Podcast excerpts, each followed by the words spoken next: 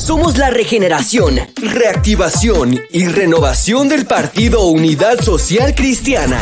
Únete a construir una juventud proactiva y consciente del siglo XXI. Somos jóvenes líderes formando jóvenes líderes. Es hora de adaptarnos a las revoluciones y retos de este siglo. Hagámonos sentir, escuchar y respetar en todo el país.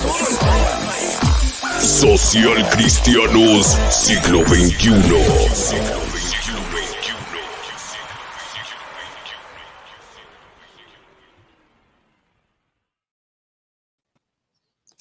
Hola, muy buenas noches. Adriana Solano. Voy a estar acompañando hoy a Pedro Muñoz, precandidato ya del Partido Unidad Social Cristiana y uno de los primeros que se lanzó al agua, como decimos nosotros, a, esta política tan complicada en un año tan complicado en plena pandemia. Y vamos a conversar de él no solamente a nivel político, sino más que nos cuente un poquito de su área personal, su área como padre, su área como como político joven y de la familia, de dónde viene. Así que le damos la más cordial bienvenida. Pedro Muñoz, muy buenas noches y gracias por estar aquí en Somos Social Cristianos Siglo XXI. Gracias por aceptar la invitación. Sé que su agenda es. Me ha contado que es un poco adicto al trabajo. ¿Es cierto eso, don Pedro? Absolutamente cierto. Absolutamente Ciertísimo. Me encanta trabajar me encanta disfrutar, me encanta la vida intensa, me encantan los días de 18 horas, me encantan las semanas de 6 días y medio, me encanta vivir la vida apasionadamente, soy un apasionado de la vida y definitivamente el trabajo es una manera de servir y sí, así lo es. ¿Qué hace su tiempo libre? Ah, uno como periodista, mi, trabajo es preguntar. Sí, me contaron, me contaron por ahí. Creo que viene con buena fuente, así que esto se va a poner bonito. Muy bien. Se va a poner bueno. Bueno, ¿y qué hace el tiempo libre antes de entrar ya más a terreno personal? ¿Qué gusta hacer? El tiempo libre, ¿cuál tiempo libre? No, el tiempo libre. Tiene que sacar, tiene que sacar en algún momento, porque si no se va a no, El tiempo libre, los domingos en la tarde con mis hijos. ¿Cuántos eh, hijos? sí, eh, siempre encuentro una escapadita, una noche, a la semana, entre semana, para una cervecita. Eh, vivo ahora en Barrio Escalante, así que aquí hay buenos espacios. hay un tiro a la vuelta de la esquina que es buenísimo, cordialísimamente invitada. Eh, doña Sandra eh, me chinea, tengo un año de vivir acá y cuando ya me había pasado acá, llegué ahí la primera noche y me chineó y me dice, hey, pero usted es el que está ahí en la tele.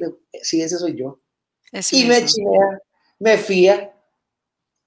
No puede ser. Eso no pasa. es, como, mi mamá china. En, en, eh, hay un dicho que se llama, en China es Tiger Mothers, eh, eh, mamás tigresas, ¿verdad? Que son así, que lo cuidan a uno y lo protegen. Está muy flaco. Lo defiende. Sí, sí, sí, no, no, me protege. Esa sí es una Tiger Mother lindísima, doña Sandra.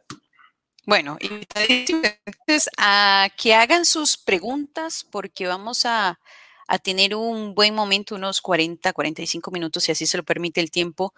Y vamos a... Pero, de todo, bueno, yo soy cañera, soy guanacasteca, me alegra mucho poder conversar con un liberiano que ama su tierra y orgulloso. Ah, sí. De una vez, de una vez. Diga, diga usted una y después yo. No, no lo invito, lo invito. No, yo la. una, una, poesía. Una no. poesía. No, no, no, no, no, una poesía. Del, del poeta liberiano Fito Salazar Solórzano. A ver, eh, escuchemos. Tres, tres, tres eh, estrofitas, no, no, no muy Se Guanacaste, tierra mía, llena de sol y de aurora, hasta donde el niño que llora pone al llorar alegría. Hombres de los llanos reyes, mujeres de esbelto talle, niño que guía en la calle, robusta yunta de bueyes, marimbas que yo venero como el alma de mi raza, niño que va de casa con un perro garrobero, marimba, juco y quijongo que vibran con sentimiento, mientras frenético el viento vibra en las velas de un bongo. Guanacaste, tierra mía, llena de sol y de aurora, hasta donde el niño que llora pone, al llorar, alegría. Así es. Muy bien, con eso iniciamos esta pequeña entrevista. Abogado, empresario y político guanacasteco de corazón, así como lo escuchamos, orgulloso de su tierra, y que estuvo en primaria en la Escuela de Aplicación Alba Ocampo Alvarado, también en el Liceo Laboratorio allá en Liberia, Universidad ya se vino para San José en la Facultad de Derecho de la Universidad de Costa Rica y también tuvo la oportunidad de estudiar en Fletcher School of Land and Diplomacy de la Tufts University. Tuvo la oportunidad de viajar, de prepararse en el extranjero, Pedro, pero que no olvida sus raíces, que nunca deja de, de buscar el bien por su país y por ende está metido en donde está, ¿verdad? Que la política no es fácil, pero que desde ahí es donde logramos hacer estos cambios. ¿Qué inspiró a Pedro a meterse en política? ¿Viene de una familia política? Yo vengo de una familia política, pero casi que me, me tropecé con la política. Sin querer. Yo regresé a nuestra Guanacaste querida en el año 2003 a buscar mejores vientos profesionales. Había aterrizado el primer vuelo internacional en el aeropuerto de Liberia. Me fui para allá porque yo olí que había una oportunidad de negocios para allá. Y tenía 17 años de estar fuera de Liberia. Me acerqué a la municipalidad, yo conocía al alcalde recién electo, primer alcalde electo, fue la primera camada del 2003. Le dije, aquí estoy, tengo 17 años de estar fuera de Liberia, me pongo sus órdenes. Deme el caso más duro y más importante que usted tenga, yo se lo llevo a Don Me dio un caso para cobrar una deuda por el canon de la zona marítimo terrestres. Para hacerles un cuento larguísimo, corto, 10 meses después entraron 2 millones de dólares a la municipalidad de Liberia. Excelente. Y bueno, eso me, me convirtió en una pequeña celebridad en Liberia y la gente me decía, metete, metete en política y tal y cual. Eso coincidió con la debacle del Partido Unidad Social Cristiana. Entonces, mientras yo entraba a la política, política local en Liberia, el partido se despedazó por lo que ya todos sabemos y no vamos a recordar en esta ocasión. No queremos recordarlo. Exactamente. Entonces, en el 2006, eh, que nos fue súper mal, después de haber gobernado 12, 16 años, yo me convertí en regidor suplente de la Municipalidad de Liberia. Y por supuesto, había un gran pasivo político en el partido y se comenzaron a abrir espacios en, la, en el Estamos teniendo, estamos teniendo un problemita con internet, sí. La última parte. El sí, suyo. repito, el mío, el mío. Ok, le decía entonces que en el momento de la debacle del partido, el partido se, se destruyó, yo iba para adentro, todo el mundo iba para afuera, y había muchos espacios abiertos en el liderazgo nacional del partido. Y de repente terminé no solamente como regidor suplente en la Municipalidad de Liberia, sino como asambleísta nacional. Y en ese momento se nos ocurrió a una serie de socialcristianos jóvenes de provincia, estudiados, con las mismas, con muchas aptitudes y características iguales a las que yo tenía, se nos metió entre ceja y ceja que íbamos a salvar el Partido de Unidad Social Cristiana y lo hicimos. En el 2010 arrancamos una campaña para sacar al partido de su quiebra política, de su quiebra económica, pero sobre todo de su quiebra moral. Y lo hicimos en el espacio de ocho años. Y hoy el partido es un partido vibrante que tiene un movimiento como siglo XXI. Es un partido vibrante que tiene que pelea en la Asamblea Legislativa, es un partido vibrante que es el único partido de oposición, es el único partido que le dice al Partido de Acción Ciudadana las cosas como son, es el único partido que tiene también el equilibrio para armar cosas a nivel eh, nacional, de construir.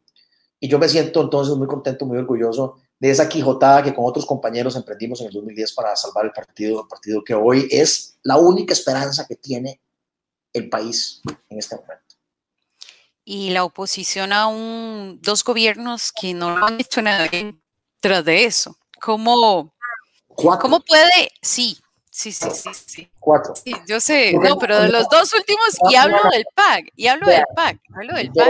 Pero, es que los dos últimos. LN son la misma cosa. Sí, sí, sí, evidentemente, pero ahorita el miedo de muchos costarricenses es otro gobierno consecutivo, PAC. Ya sería el tercero y aparte de eso, los otros que vienen ya atrás. Entonces, ¿cómo, cómo recibe, cómo, cómo recibe o más bien, cuál es el análisis suyo? Y dejamos de lado lo político, tratemos de verlo más como, como padre de tres hijos que mencionaba, de vecino del Pedro que va a visitar a su, a, su bar favorito, por ejemplo, lo que escucha, cómo ve, cómo percibe a la Costa Rica ahorita, en este momento, en mayo del 2021, en medio de una crisis de salud por la pandemia, pero aparte de eso, de muchos desaciertos a nivel político, a nivel de autoridades, falta de liderazgo, bueno, podríamos decir muchas cosas, ¿cómo lo recibe Pedro sin decirme nada de política? como persona, común y corriente. No política y la pregunta suya le metió a todos los políticos. Sí, pero yo lo dije la idea de eso, es que me lo diga como, como persona, como ciudadano, no como político. Claro, pero, ok, vea, a mí me da mucho pesar ir a donde doña Sandra, por dicha ya la había presentado doña Sandra en el chino de aquí en la vuelta, el restaurante vacío. A mí me da mucha pena. No se ha enfermado una persona donde doña Sandra y que la hayan cerrado la semana pasada. ¿Por qué? Porque vamos a pagar justos por pecadores, Adriana. ¿Por qué le van a cerrar un negocio a doña Sandra donde ahí no hay ningún reclamo ni ninguna evidencia de que ahí se haya enfermado nadie? Y la cerraron una semana. ¿Y acaso doña Sandra tiene una exoneración para pagar la luz esa semana? Tiene que pagar la luz completa. Y el agua tiene que pagarlo completo. ¿Y el alquiler? El alquiler completo. La patente municipal completa. Y la cerraron una semana. ¿Cómo le explico yo, doña Sandra, porque ella se acerca y me habla? ¿Cómo le explico yo, doña Sandra, que tiene sentido que la hayan cerrado cuando nunca nadie ha dicho que nadie se haya enfermado ahí donde doña Sandra? Y así esa circunstancia en todos los comercios de este país. ¿Qué hice yo de malo? ¿Por qué me cerraron? Claro. ¿Y cuántos emprendedores como Sandra, como lo, lo menciona, están en la calle están ya han tenido que cerrar, han tenido que entregar todo, han tenido que entregar sus sueños, porque más allá de un negocio, de que si me genera o no, es ver sueños de personas destruidos y lo que viene, porque es que si fuese que tengamos alguna reactivación económica real, que uno diga, bueno, vamos por buen camino, Adriana, es peor porque ya ni siquiera estamos hablando de los sueños. Ya esta campaña no es ni siquiera un tema de sueños, estamos hablando de un tema de, supervivencia. La gente no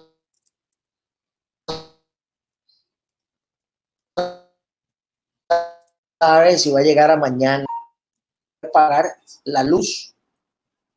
La gente no sabe si va a poder mandar a los chiquitos a la escuela. La gente no puede mandar los chiquitos a la escuela y por ende no comen en los comedores escolares. Ya, ya esta campaña no es la campaña de Martin Luther King de I had a dream y hablar de mis sueños. No, no, no, no, Adriana. Esta campaña y esta realidad es quién va a poner pan en mi mesa hoy. Y esa es la realidad que están viviendo los costarricenses. Esta campaña debe ser de menos ideología y de más realidad. Los políticos tenemos que estar amarrados a la realidad. Y la realidad es la realidad de doña Sandra, de los emprendedores, de las mamás que no están vacunadas, de las maestras que no están vacunados y de un gobierno que le ha dado la espalda a la población. Y a mí me preguntan muchas veces, ¿por qué sos tan duro con el PAC? Porque me duele en el corazón, Adriana, me duele en el corazón ver cómo la gente de este país está sufriendo. Esa es la situación y eso es lo que me mueve a mí. A ver, pues, yo sé que usted, quiero que, hablemos, de, usted quiere que hablemos de la parte personal, pero no lo puedo desligar, Adriana, porque yo no puedo decir yo soy persona tres días a la semana, dos días de la semana, o soy, soy una persona privada los fines de semana y soy un político eh, el resto de los días de la semana. Eso, eso no es así. Yo no se lo puedo vivir de esa porque la obligación más grande que yo tengo con mis hijos es dejarle un mejor país y ya afortunadamente ya están grandes. La, chiquitilla tiene 13, el grande, la grande tiene 19, ya son hechos y derechos y los hemos educado para que sean muy independientes. Pero ¿de qué me sirve a mí que sean independientes y que hayan estudiado y que hablen dos idiomas si el país está cayendo a pedazos alrededor? ¿De qué me sirve a mí? ¿De qué me sirve a mí, Adriana, que ellos bilingües y han viajado porque hemos tenido esas oportunidades, se vayan del país? ¿De qué me sirve? Pues yo no me voy a ir del país. ¿De qué me sirve a mí de que, de que, me, de que mi hija termine viviendo, no sé, en Alemania o en Holanda o en Canadá y tener que ver yo qué hago para ir a ver a los nietos porque ellos viven en otro país, porque no quieren vivir aquí, porque este país se nos despedazó y se nos despedazó en nuestra generación. ¿Cómo los voy a volver a ver yo a la cara y decirles, ¿sabe qué? Se nos cayó el país a pedazos y lo despedazamos nosotros y no pudimos hacer nada, andate a vivir a Canadá. Entonces yo no puedo dividir, yo no puedo dividir mi persona individual de mi persona pública. Por, no, no con las oportunidades que me dado este país. No este país me educó. Kinder público, primaria pública, jole público, U pública, salud pública. Estuve hospitalizado cuatro veces en el hospital de niños. ¿Por qué? ¿Qué tenía? Se nos cayó el país. Sorry. ¿Qué tenía don Pedro de niño? ¿Qué no tenía? ¿Qué no tenía? Tenía intolerancia a un montón de alimentos a los cinco años, pero cuando me digo un montón de alimentos era un montón de alimentos. O sea, prácticamente no podía comer nada. Una neumonía. Difícil. Ah, Qué difícil. Ajá. Perdón. Una neumonía. que qué difícil de niño no poder comer muchas Ah, sí, cosas. sí, sí. Es Intolerancia al complicado. maní, a la leche, a, un montón de cosas de cinco años. Después una neumonía a los 11. Después me caí de un caballo a los 13 y a los 14 me dio una, una infección rarísima ahí, no sé si en el páncreas o no. Entonces yo estaba yendo, era viajero frecuente al hospital y todos, todas las veces, hospitales de seguro social, ¿verdad? Pero bueno, con todo esto que me ha dado el país, para mí es muy complicado a estas alturas de mi vida, mis casi 53 años, poder decirle, ¿sabe qué? Yo de lunes a viernes soy una persona pública, soy una persona privada los sábados en la noche y los domingos de la 1 de la tarde a las 7 de la noche, ¿no? Y luego sí otra cosa, además, mis conversaciones con mis hijos son sobre política, sobre política pública, Sobre realidad, al final. sobre la realidad, sobre lo que está pasando. A mí, volvemos al, al tema de la realidad. Sobre, a mí, ellos viven en una burbuja porque se han educado en colegios privados y han viajado. Mi- usted acaba de dar en el clavo. Mi trabajo con papá a los 53 años, con hijos grandes, es hablarle de la realidad, de la realidad que yo vivo. No mentirles. La realidad que Bueno, y hablando, y hablando de esto, fue eh, autor del libro Dejamos huellas, Costa Rica puede más, y de ahí viene su eslogan de la, de la campaña política que fue publicado en el 2015. Costa Rica puede más, y qué complicado es devolverle la esperanza a los costarricenses en un momento donde está costando, está costando, y más bien mi pregunta es, ¿cómo ha hecho campaña política en medio de una pandemia tan complicada? ¿Cómo ha sido la experiencia? Adriana, yo se lo pongo al revés. Yo se lo pongo al revés. ¿Sabe qué me da mi esperanza? Los costarricenses, como no, bajan los brazos ante la adversidad. Eso es lo que me da esperanza. Andar por el país y ver cómo la gente no se rinde. Eso que dicen, yo no lo creo. Eso que dicen, que la gente está desesperanzada, yo no lo creo. A la gente la veo brava. Con toda razón. Es más, voy a decir la palabra que es, pero es una palabra que comienza con P, así para. ¿ah? ¿Ah? Y que termina con A. Y que termina con A. Sí, pero- exactamente. Tiene otra vocal. De cuatro letras. Bueno, ya entendimos, sí. Pero qué complicado. Pero Adriana, complicado. Adriana, la gente no está desesperanzada. La gente no está desesperanzada. La gente, ¿sabe qué? ¿Sabe qué? Si la gente tiene que poner pan sobre la mesa, no tiene chance de desesperanzarse. Si la, eso, el tema de la desesperanza, es, eso, es, eso es una hablada de la clase media alta, son los que pueden darse el lujo de deprimirse. ¿Usted cree que los pobres se deprimen? No se deprimen. No tienen tiempo. No tienen tiempo de deprimirse. No tienen tiempo de deprimirse. Si usted tiene que salir a buscar y a pulsearla para poner un litro de leche en la mesa, no se deprime, no se desespera, no, no, no sé cómo se dice, no, no está desesperanzado. Eso no sucede, Ariana. Eso es mentira.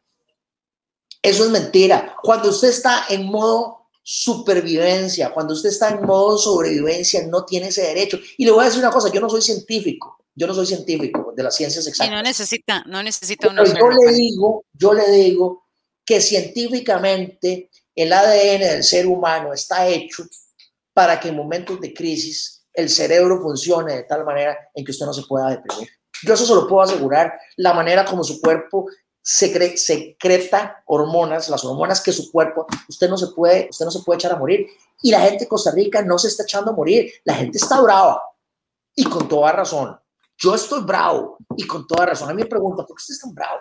¿Por qué usted es tan bravo en la Asamblea Legislativa? Es, es, es, un, es un performance suyo, ¿eh? No, yo estoy legítimamente bravo.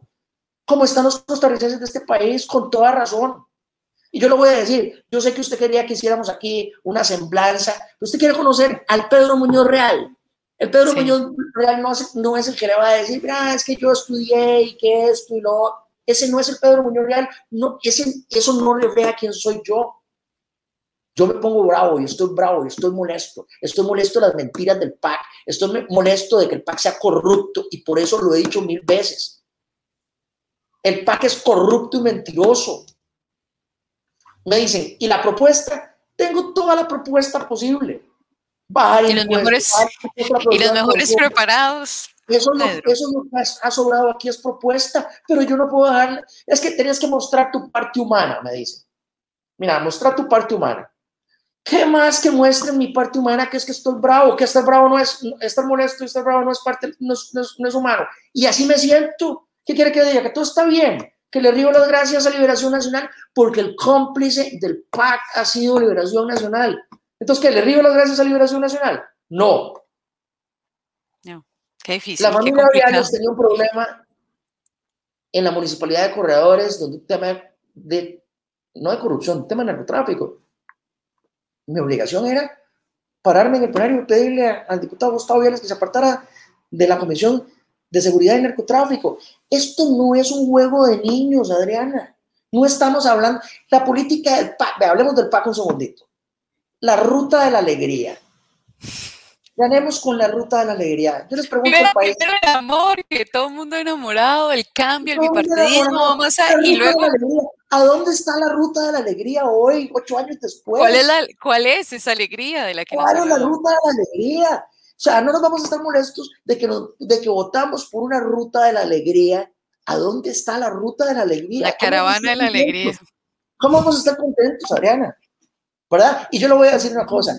Si, si esto no es expresar de todo corazón mi sentimiento, entonces lo siento mucho, pero esto es lo que yo siento en el corazón. ¿Qué hay propuesta? ¿Qué hay propuesta? Hay propuesta. ¿Qué hay propuesta sobrada? Hay propuesta sobrada. Y con gusto si quieres, hacemos otro segmento y nos dedicamos a hacer un análisis técnico de las propuestas que como diputado he hecho durante tres años. Pero si usted lo que quiere es, usted me dijo que usted quería conocer lo que yo tenía en mi corazón, lo que me movía, lo que me hace levantarme en las mañanas y lo que me mueve. ¿Cuál es el motor? Esto es lo que me mueve. ¿Verdad? Y no hay, aquí en Costa Rica no hay una ruta a la alegría. No hay una ruta a la alegría y no podemos aceptar que hay una ruta la alegría. Hay una ruta del dolor, hay una ruta de... Hablemos también para, para, ir entrando en materia, hablemos también un poco de género. ¿Cómo es posible que el, desempleo le afecte especialmente a las mujeres y a las mujeres de zonas rurales y a las mujeres de, eh, que están en una situación de vulnerabilidad? Esa no es la ruta a la alegría. ¿Y cuáles son las oportunidades que les vamos a llevar? ¿Cuáles son las oportunidades que el PAC les ha llevado? El tren, la, el, el, el, tren, el, tren, eléctrico en la zona urbana, por el amor de Dios. O la legalización del cannabis también. Otros temas de la, la legalización va, va a llevar trabajo ahí en buena hora. Pero vamos a ver, ¿de qué le sirve el tren interurbano eléctrico a una madre soltera en una zona rural que tiene que darle de comer a tres chiquitos? La campaña tiene que ser sobre la realidad de este país. Generar, generar empleo. ¿Verdad? Y este espacio yo se los agradezco, pero este espacio que ustedes me, me abren es para que yo abra mi corazón. Eso es lo que yo tengo en el corazón. Un desahogo. y lo está haciendo. Pero, pero, todos los días, y lo hacemos con política pública, y lo hacemos con control político, y lo hacemos trabajando 18 horas al día. Pero volviendo al rol de padres, ¿qué, qué le voy a decir yo a mis papás, a mis papás, bueno, a mis papás o a mis hijos? ¿Qué les voy a decir? Toda esta pura vida. Ustedes van a este cole privado, y todo bien. No, mi responsabilidad como papá es decirles, esta es la realidad de este país. Venga, acompáñenme, vamos, visitemos Toda esta, toda, toda, ¿Qué pasó con las vacunas? Vean, pues, vean qué está pasando con las vacunas. ¿Se está vacunando la gente? ¿No se está vacunando la gente? Están, están eh, las personas con algún tipo de, discapacidad vacunadas, ¿no? Están las mujeres de este país vacunadas, ¿no? Están, están los, maestros, las maestras, los, los los periodistas pedimos en el sindicato y, no, y vea, ya falleció un colega, Osvaldo, otro, ya dos, y así, va a seguir, y así van a seguir. Así es, esa es la realidad del país. Entonces, mi obligación como papá no se, no se desprende, no se, no se, no se, no se cinde. Es decir, ah, no, entonces yo como, como político estoy preocupado por estas cosas. Cuando voy a hablar con mis hijos, no hablamos de estas cosas. No tiene sentido. Eh, yo soy la misma persona en ese sentido, ¿verdad? Ahora, que el, un día en la noche me voy a doña Sandra y me como un chinito y le pido dos birras, eso sucede, ¿verdad? Eso sucede. Y que hablan de la realidad también. Y hablamos de la realidad y ella me cuenta y nos enriquecemos los dos. Que el fin de semana, mientras hablamos con mis hijos, ya mis hijos grandes están grandes y se pueden tomar una, una birra también, nos sentamos y nos tomamos la birra también. Pero de que hablamos de la realidad, hablamos de la realidad. ¿Verdad?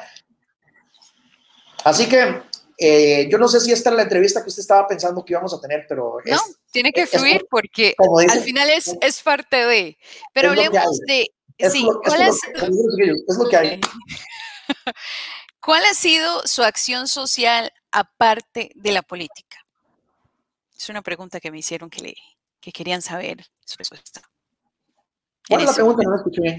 Que, ¿Cuál ha sido su acción social aparte de la acción política? Mire, la, acción la primera acción social es dar trabajo.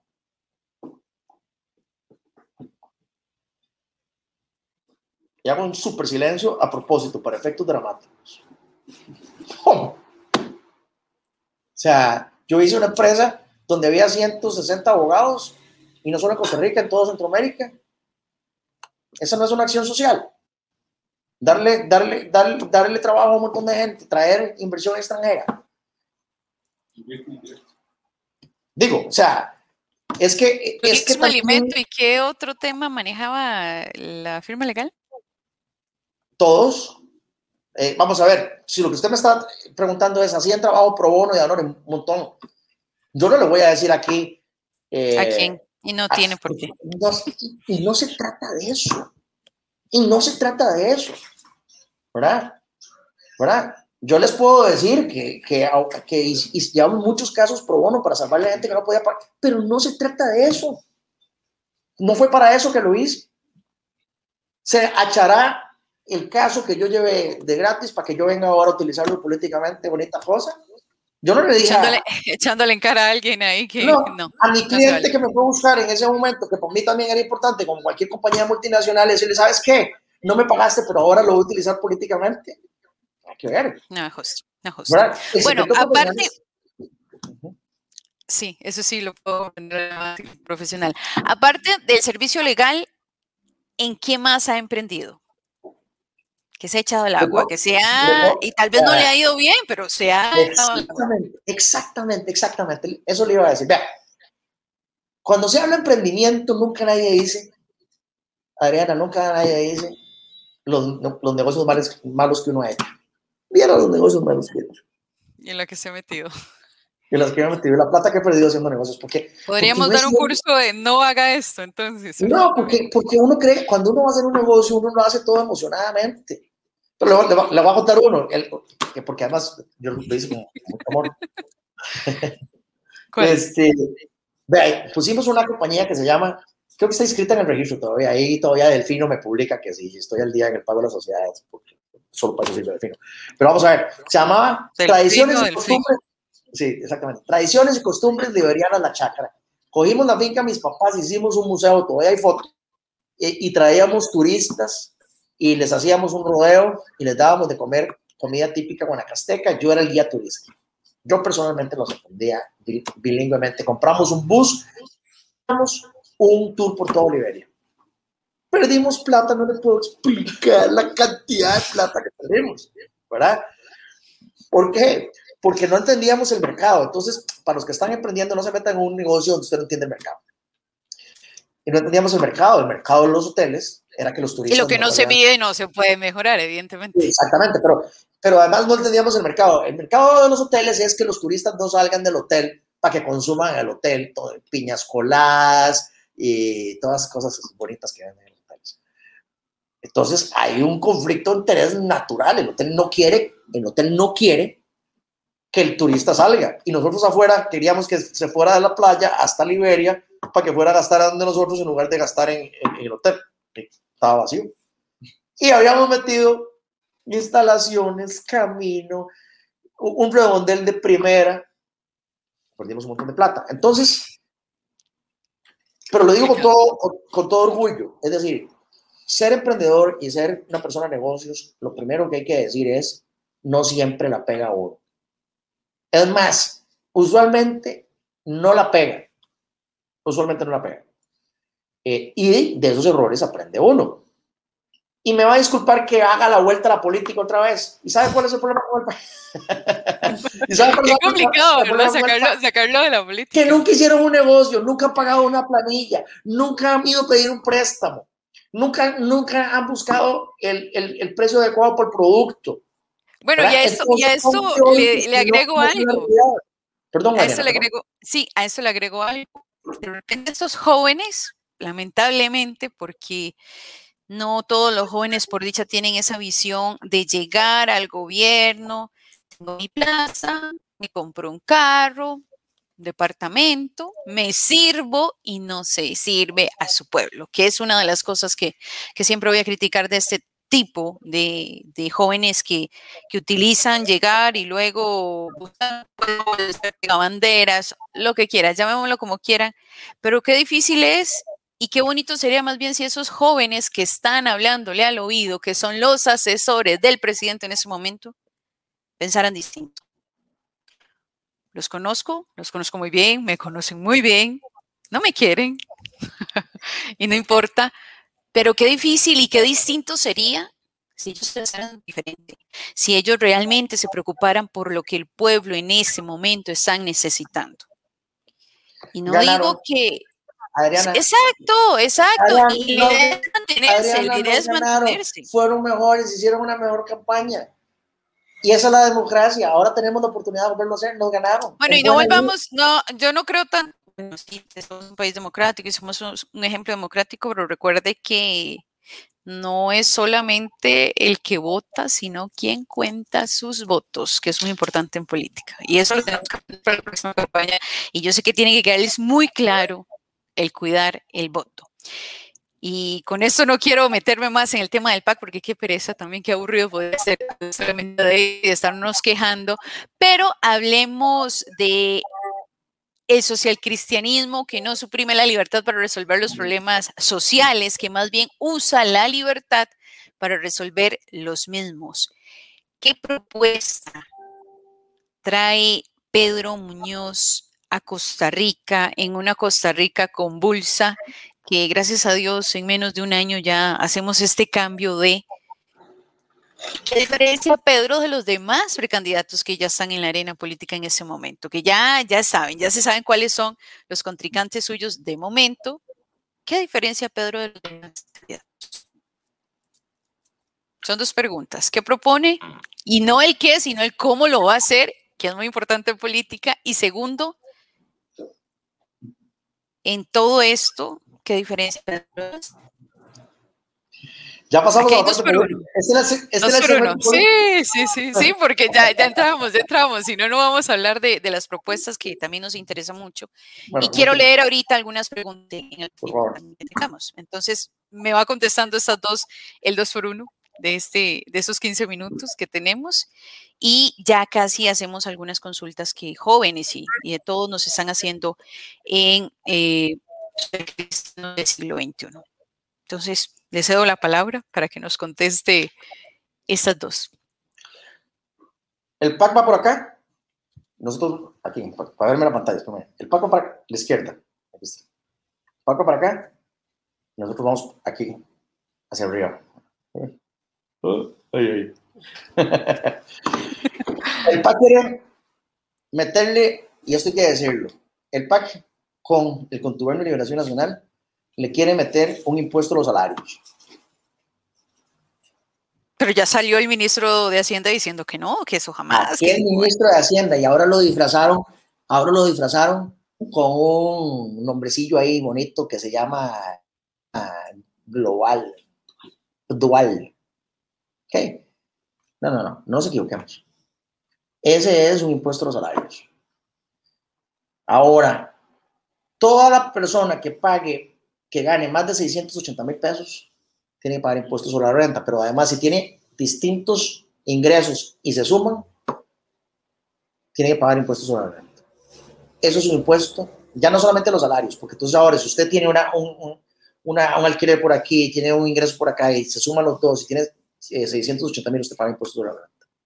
Es un impuesto a la clase media. ¿Quién dice eso? Usted, usted quiere que hagamos una diferenciación con los precandidatos. Usted está- me, me quiere, me quiere eh, mover el, ¿verdad? ¿Usted ha oído a Figueres? Sí. diciendo que, eh, di- diciendo que él está de acuerdo o en desacuerdo con un impuesto a la clase media. Usted ha oído a, a Carolina Hidalgo, usted ha oído a Roberto Thompson hablar al respecto. No, no me voy a meter con sí, Carlos Ricardo Benavides. No me voy a meter con los compañeros de, de partido porque al final de cuentas de Siguen este siendo colegas en este momento. Exactamente. Y tenemos que estar más unidos que nunca. El enemigo está afuera. ¿Ok? Pero además, usted me dejó la pregunta abierta. Usted me dijo precandidatos para ver si yo caía con los compañeros de partido. No. Con los compañeros de partido tenemos que No, ser. hablé en general, hablé en general. Así es. Usted me lo en general, No pero para ver si yo, para ver no, si yo me no, no, no. Pero vamos a ver. Con los compañeros de partido, el enemigo, el enemigo está afuera. Aprovechando la manera como usted hizo la pregunta. ¿Quién ha hablado de un impuesto a la clase media? Eso es lo que está pasando en este país. ¿De qué estamos hablando nosotros? De bajar los impuestos a la producción y al consumo. Por eso le digo, el PAC va así y nosotros vamos así. Ve, ahora sí me salió bien. Me costó. Tengo un problema de motor No, y que la pantalla también uno por allá y, Sí, vos sí, sí, por lado contrario. Entonces, Sí, ese es el tema. Usted es gente, usted es. Este, esa es la realidad. ¿Quién dice esto en este país, Ariana? ¿Quién dice? Nadie. A los jóvenes del siglo XXI que nos están viendo,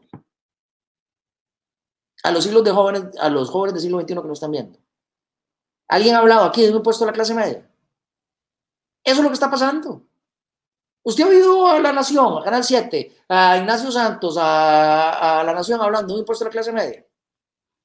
Eso es lo que está pasando.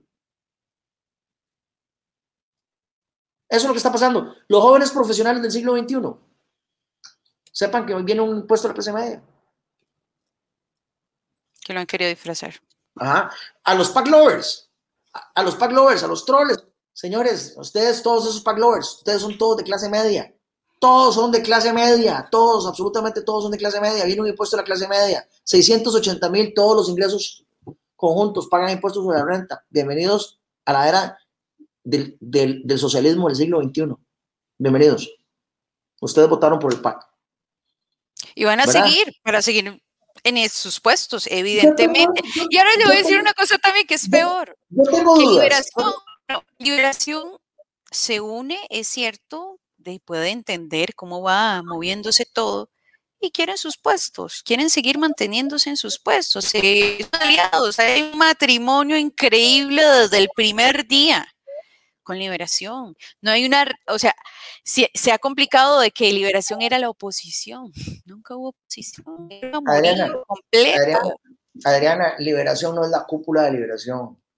Liberación- los liberacionistas tienen una fuerte base de clase media. Consulto, ¿podríamos ver un Figueres tirando mucho a progre? Que Sí, pero es que no, no tenemos que esperarnos y van a ir a votar corriendo ese impuesto a la clase media. El otro día estaba discutiendo con una amiga de que una vez que ganemos la convención que si renunciaba o no renunciaba, me dice, mira, ¿estás hablando en serio? ¿Por qué? Le digo yo. ¿Vos de verdad no querés quedarte ahí a ir a votar en contra de los impuestos y ir a, tener la liberación ahí y al PAC votando a favor del impuesto a la clase media, no? No querés, no querés estar ahí presenciando ese momento histórico, ver al PAC y a Liberación Unido votando el impuesto a la clase media y vos en contra. Digo, mira, tenés razón, tenés razón, me dan ganas de quedarme eh, des- después de la convención, porque va a ser un espectáculo, porque hay que acordarse que el PAC y Liberación tienen clase media. Y entonces ahí yo los quiero ver a la hora en la urna electoral, todos esos liberacion- liberacionistas y todos esos del PAC y todos sus PAC lovers en redes sociales, cuando ya tengan que pagar el impuesto a la clase media, porque es muy bonito hablar de, de todas esas cosas que hablan ellos, de, ¿cómo se llama?, de impuestos eh, progresivos, un montón de cosas, palabrillas de dominguear que ellos utilizan. Yo los quiero ver. Y quiero ver cuando estén ellos mismos argumentando que meter esos impuestos lo que va a producir es desacelerar la economía.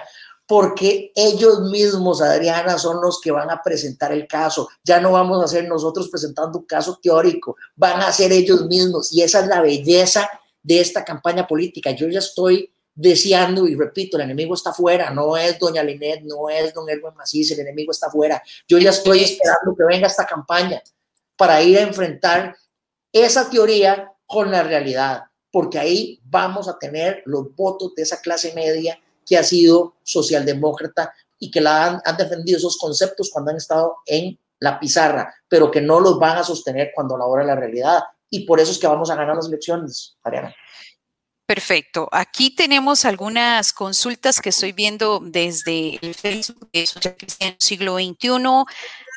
Adriel, que Adriel es un joven que ha estado de presidente en el Liceo de Costa Rica y de la Unidad Social Cristiana también, que, que ha estado en la lucha. Dice, los jóvenes no podemos dejar que el PLAC, así lo pone, no siga hipotecando Costa Rica. Jóvenes con Pedro. Patri Montero dice que Pedro, las mujeres con Pedro, dice Marlene Mora. Douglas Salazar dice, en Punta Arena la situación es muy complicada, no se ve nada que vaya a cambiar en los próximos 10 años. Parece que a nadie le importa la situación de las familias puntarenenses. Según un, un estudio del INCAE, hay familias en Punta Arenas que no hacen las tres comidas al día. Y ahí estamos viendo el, el mensaje en pantalla que es- hay hambre en Punta Arenas. Eso no es nada nuevo, pero soluciones hay, pero se necesita voluntad política para al menos no estorbar las iniciativas que benefician a Punta Arenas. Si no hablemos de, que si estamos en la isla San Lucas y a la primera dama se le ocurrió hacer un proyecto, no, no es solamente eso, eso va más allá. Un paréntesis también, seguimos con más mensajes. Dice excelente, muchas gracias Marlene, eh, conversatorio con Pedro Presidente. Dice Fabián Paniagua, ¿cómo es posible que tengamos un costo de la vida tan alto teniendo tantas personas desempleadas? Andrés Fallas, llegaron a servir y no servirse, fueron los progres y esos ojalá paguen una limpia al que venga. Eh, Carmen Martínez, le pregunto a don Pedro, ¿qué piensa hacer con tantos jóvenes que salen de los y no encuentran trabajo? Y no solo de los Un colegios, de las saludo, universidades. un saludo, un saludo a Carmencita allá en los Guidos Desamparados. Programa, dice don Jorge Arturo.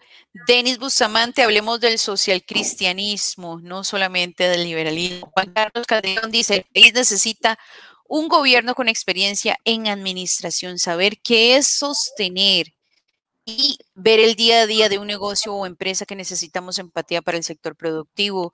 También Andrés, vamos a ver, Luis Bonilla dice, buena Pedro, saquemos esto adelante, es hora de sacarlos del gobierno, no podemos permitir más impuestos. Ernesto Bonilla, don Pedro, el ejecutivo que presenta un proyecto y ustedes se lo aprueban.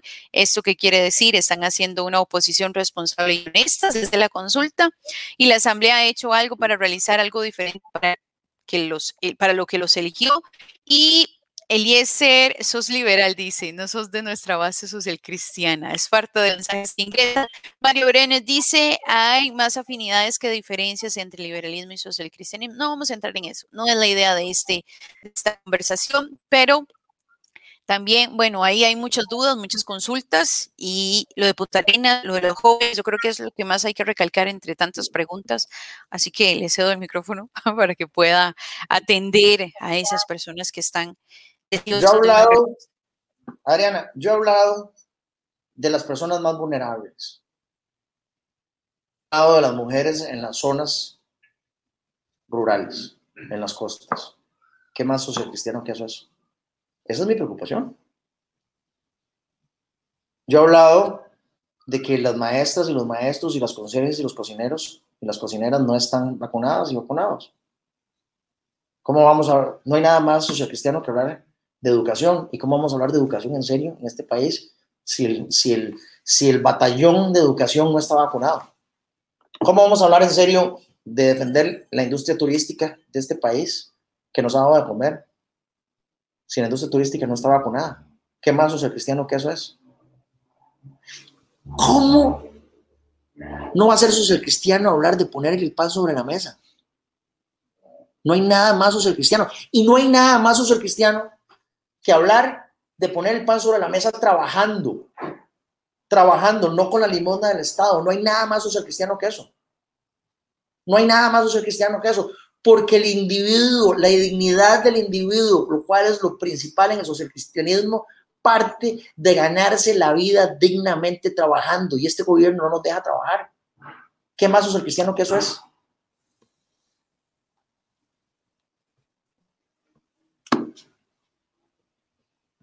Punta Arenas sí, hay mucho que trabajar, está fatal la delincuencia, el desempleo, las faltas de oportunidades. Y no solo en Punta Arenas, porque vuelvo a lo mismo, y, se lo mencionaba doña Linet la vez pasada, no pensando en ser vallecentrista, porque es muy fácil eh, hablar desde la zona donde uno se está moviendo, pero de donde las personas en las costas, Punta Arenas, Limón, es complicado Guanacaste, es complicado, no es fácil, no es sencillo, pero si queremos ver cambios, Pedro, ¿cuál es ese cambio? El cambio es, por eso, ¿se acuerdan lo que dije al principio? Voy a ver si lo logro. Vamos a ver. El PAC, nosotros, es, así es, es que estamos caminando en la dirección equivocada. Por eso repito lo que contesté. El impuesto a la clase media es el PAC, es esto. Bajar los impuestos a la producción y al consumo es esto. De eso es lo que estamos hablando. Esa es la manera. ¿Cómo hacemos para ayudarle a, a las personas que están sufriendo en este país? No es, no es poniéndole un impuesto a la clase media. Aquí Wilson dice una frase, dice, los pueblos con hambre no rezan. Es así de sencillo. Y Costa Rica tiene hambre. ¿Quién dice eso en este país? ¿Cuál político ha dicho eso? La gente en Costa Rica está pasando hambre. ¿Y cómo, cómo, cómo logramos lo contrario? Bajando los impuestos. No hay otra receta. ¿Verdad? Que esto no se diga. Vea, le voy a decir otra cosa también una chinita a los libertarios, porque le vamos a, hacer críticas constructivas también a los libertarios también. Vean, los libertarios siempre han sido consecuentes en decir no más impuestos, pero a mi juicio se han quedado cortos. Porque no más impuestos lo que significa es mantener la situación. Con no más impuestos tampoco vas a generar más crecimiento ni vas a generar más recaudación tributaria. Aquí tienes que cambiar la dinámica. Por eso vuelvo. El y nosotros tenemos que ir en esta dirección opuesta. Y la única manera de cambiar la dirección es bajando los impuestos de la producción y consumo. No más impuestos no es suficiente.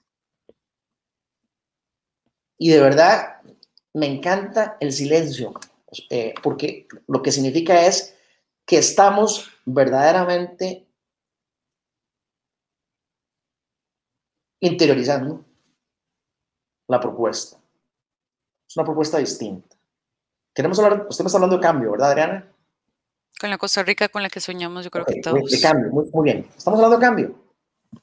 Cambio es cambio, cambio de verdad, es cambio de dirección. El paque, nosotros acá. Eso es cambio. Pero cambio, no cambio estético, no cambio de forma, no cambio de ropa, no cambio de dirección. Cambio de dirección, esa es la propuesta. No es un cambio de que entonces vamos a cambiar los colores del partido. No es que vamos, no, no, es cambio de dirección. Este país lo que necesita es un cambio de dirección. Pero yo creo que nos, pasamos del tiempo, Adriana. ya estamos llegando, es más, un minuto, nos hemos pasado. Y aquí podríamos seguir hablando bastantes cosas, pero lo interesante es que, bueno, tratamos de abarcar varios, varios, varios enfoques. Aquí si hablamos de política, a mí me encantó hablar de política y quedaríamos dos horas hablando de... Como joven, ¿qué espera usted de los jóvenes? no solamente los social cristianos, porque acá en la última, eh, en la última mm, elección que tuvimos presidencial, eh, entran jóvenes y somos los que vamos a decidir para este próximo 2022 que cambie, pero también depende mucho de nosotros. Y no luego de que hay no, si no votó, no sé qué, vuelvo a lo mismo pero ¿cómo llegarle o qué espera usted más bien de los jóvenes? ¿Cómo deberíamos de estar? Lo peor que yo me pondría, lo, peor que yo podría ponerme a hacer aquí es comenzar a dictarle cátedra a los jóvenes. Ustedes saben perfectamente, ustedes tienen sentido común. Ustedes saben diferenciar la teoría de la realidad. ¿Por qué voy a venir yo a darles cátedra aquí? Ese, no es mi trabajo. Ustedes son inteligentes, son formados, tienen ganas, no están desesperanzados. Yo no creo ese cuento de, que hay desesperanza en este país, no es puro cuento. Aquí no podemos ponernos simplemente a repetir lo que todo el mundo está diciendo el mismo discurso político, todo el mundo, no, no, no. Ustedes son pulseadores y quieren salir adelante de la misma manera como yo era pulseador y quería salir adelante. Yo no me voy a poner aquí en, esa, en ese cuento, en esa hablada de venirles a decir aquí por dónde es. Ustedes tienen la responsabilidad histórica de darle dirección a este país de nuevo. ¿Quieren esto quieren esto? ¿Qué quieren? Tomen la decisión. Ustedes sabrán qué es lo que corresponde en este país. Yo no voy a venir aquí a darles cátedra. Eso es lo último, eso es lo último que yo pretendo hacer. Este, comenzando que cada vez que, que trato de dictarles cátedra a mis hijos me mandan por tubo. Entonces ya sé que ese es es un ejercicio inútil. Pero hablando de, de jóvenes entonces, ¿qué espera usted de ellos? Aparte, sí, vamos a tomar las riendas de un país, vamos a tomar las decisiones y no es hacia un futuro, ya estamos. Lo van a hacer, y lo van a hacer ya y lo van a hacer bien y van a votar inteligentemente. Yo soy optimista. Costa Rica puede más, los jóvenes pueden más, lo van a hacer bien. Claro, voy a decir una cosa. Si yo no de verdad no creyera que los jóvenes van a hacer lo correcto, yo no me metería en esto, porque entonces, ¿para qué me voy a meter en esto si ya voy a ser pesimista y los jóvenes no van a sacar la tarea? No, y que no, porque yo creo que hay muchos errores y lo he visto, y tal vez algo que es beneficioso para los del PAC. Han tomado mucho padecer opiniones, verdades, consejos, porque también de los jóvenes uno perfectamente toma decisiones inteligentes en cuanto a política y, y proyectos. Pero nosotros sabemos perfectamente lo que está pasando, ya tenemos, no es como antes, no nos podíamos em, averiguar, investigar más, ahora podemos hacerlo, podemos y tenemos esa habilidad de hacerlo. Aquí el tema es llegarle a ellos, saber llegar, convencerlo y decirle, bueno, esta es la mejor opción, vamos por aquí, vamos por este camino, que ahí es el gran reto que tiene cualquier candidato. Y no solo se lo digo a Pedro Muñoz, se lo digo a cualquier otro. Convencer, porque el joven ahora es muy traicionero. Ay, es que mis papás son de liberación, voy a votar por liberación, o mis papás son mariachis y voy a votar. Hay que saber llegarles. Porque merecemos también que no se nos vea como el próximo futuro, no, somos el presente. Así es. No, yo tengo absoluta confianza en el buen criterio de los jóvenes. Yo no estoy, eso no me quita ni un segundo de desvelo. Qué dicha que no piensa de forma adultocentrista, qué dicha que apoya también a tantas mujeres lideresas que están teniendo, bueno, y mencionaba algunas de desamparados, que están llevando, que están tomando la batuta en un momento difícil, porque no es fácil eh, decirle a un amigo, mira, por fulano, convencelo, sé voluntario. No es fácil, Pedro, no es fácil en ese momento. Y lo están haciendo, y lo están haciendo súper bien. Tengo absoluta confianza en los jóvenes de este país. Ahí sí que, ahí en esa parte no, no, tengo, confia no tengo confianza en José María Figueres, pero eso no calza como joven. ya, ya no. Bueno, muchísimas gracias. Aquí podríamos, como le digo, hablar un montón, pero sabemos que su agenda está, está llena. Agradecemos el tiempo para social cristianos del siglo XXI, por que lo están viendo. Y le desean mucho éxito. No voy a decir de dónde, no, no es la idea pero lo siguen apoyando. Hay, hay muchas provincias que lo están apoyando. Y pues bueno, a desearle éxito, como se lo decía a doña Linet y al que venga aquí, que sea bienvenido y que, que nos exponga sus, sus ideas. Al final es eso, es retroalimentar de todo lo que, lo que ustedes quieren conversar, de todos sus proyectos a nivel político y a nivel personal para mejorar este país, que esa es la gran idea. Así que muchísimas gracias, Pedro. Buenísimo, muchas gracias. Última frase, última frase, tal vez que quiera eh, terminar esta conversación. Los jóvenes del siglo XXI también pueden más. Perfecto, muchas gracias. Y agradecemos a todas las personas que desde las 7 están conectados en social cristianos del siglo XXI. Por aquí teníamos a Pedro Muñoz, en la próxima vez tendremos algún otro precandidato, algún otro invitado con otros temas, así que estén pendientes de todo lo que tenemos para ustedes y sepan escoger sus precandidatos ya, sus candidatos posiblemente ya usted ya tiene, pero es muy importante que se estén pues actualizando todos los proyectos que ellos tienen y para esto son estos conversatorios. Así que agradecemos mucho la disposición de Pedro Muñoz, de toda la gente que estuvo conectada y esperemos que sigan. Hay ver si les puede dar cuáles son para que lo sigan.